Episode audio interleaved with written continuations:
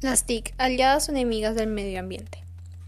Bueno, pues yo considero que pueden ser ambas cosas según las manejemos, ya que por ejemplo estas han reducido el uso de papel, ya que antes se utilizaban cartas y documentos para el trabajo que contenía todo lo que era la información de las empresas y de los diferentes ámbitos.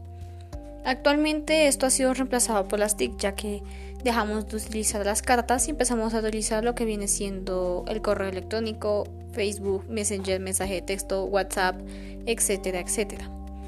Y por el otro lado, en el tema de los documentos, ahora se utiliza el PDF que viene siendo digital.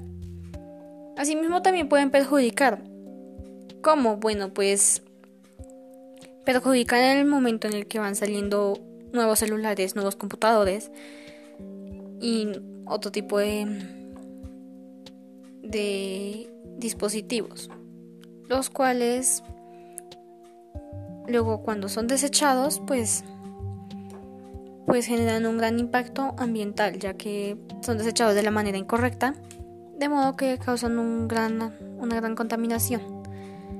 Pero esto se puede frenar. ¿cómo? bueno pues desechando estos electrodomésticos de la manera correcta, ya que existen centros donde los procesan para que sean desechados de la manera correcta.